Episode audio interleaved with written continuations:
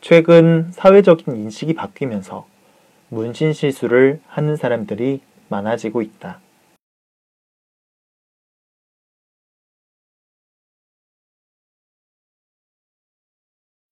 최근 사회적인 인식이 바뀌면서 문신 시술을 하는 사람들이 많아지고 있다.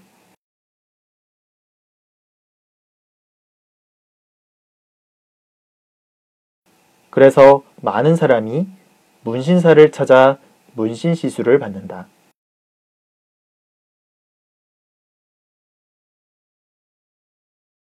그래서 많은 사람이 문신사를 찾아 문신 시술을 받는다.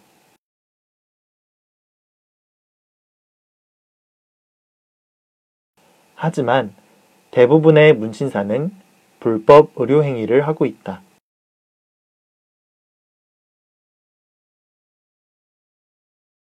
하지만 대부분의 문신사는 불법 의료 행위를 하고 있다.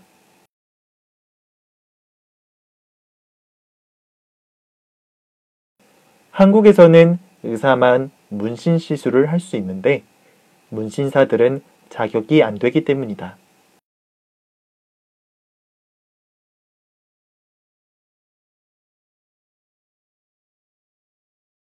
한국에서는 의사만 문신 시술을 할 수 있는데 문신사들은 자격이 안 되기 때문이다.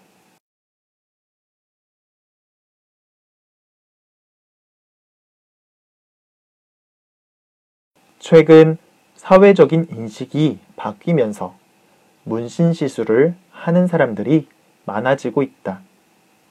그래서 많은 사람이 문신사를 찾아 문신 시술을 받는다. 하지만 대부분의 문신사는 불법 의료 행위를 하고 있다. 한국에서는 의사만 문신 시술을 할 수 있는데 문신사들은 자격이 안 되기 때문이다.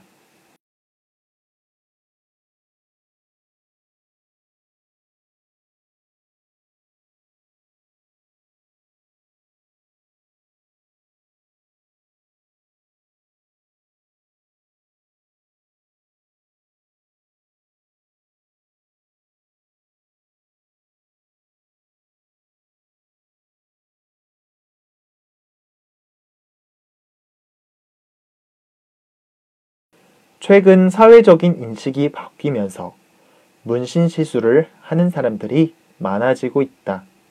그래서 많은 사람이 문신사를 찾아 문신 시술을 받는다. 하지만 대부분의 문신사는 불법 의료 행위를 하고 있다. 한국에서는 의사만 문신 시술을 할 수 있는데 문신사들은 자격이 안 되기 때문이다.